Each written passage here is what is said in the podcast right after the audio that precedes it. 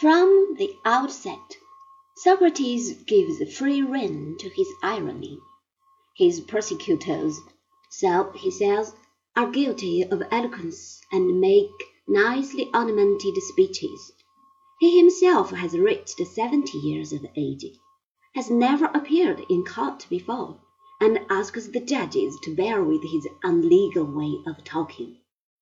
Socrates now mentions a class of accusers older and more dangerous, because more elusive. There are those who have been going round speaking of Socrates as a wise man, who speculated about the heavens above and searched into the earth beneath, and made the worse appear the better cause. He replies that he is not a scientist, nor does he teach for money like the sophists, nor does he know what they know. Why, then, do people call him wise? The reason is that the Delphic oracle once said that none was wiser than Socrates. He had tried to show the oracle wrong.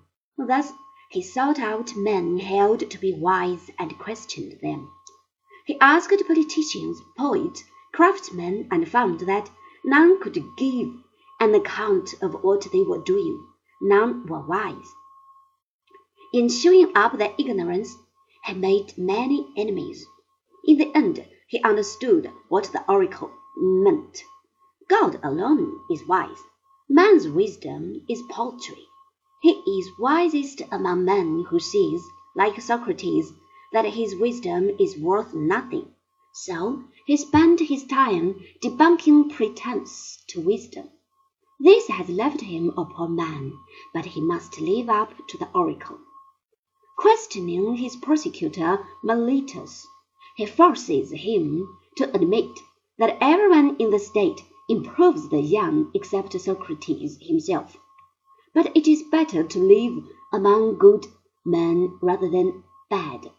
He thus would not corrupt the Athenians wittingly, and if he did it unwittingly, Meletus should put him right, not prosecute him. The charge says that Socrates had set up new gods of his own, but Meletus slayed him as an atheist. A clear contradiction. Socrates now tells the court that his duty is to fulfill the god's order to search into himself and other men, even at the risk of falling foul of the state. This attitude of Socrates reminds us that the problem of divided loyalties is one of the main themes of Greek tragedy. He goes on to speak of himself as a gadfly to the state, and mentions an inner voice which always guides him. It forbids, but never commands him to do something. It is this voice which stopped him from going into politics, where no one can stay honest for long. The prosecution have produced none of his former pupils present in the court. He would not plead for mercy by bringing his weeping children.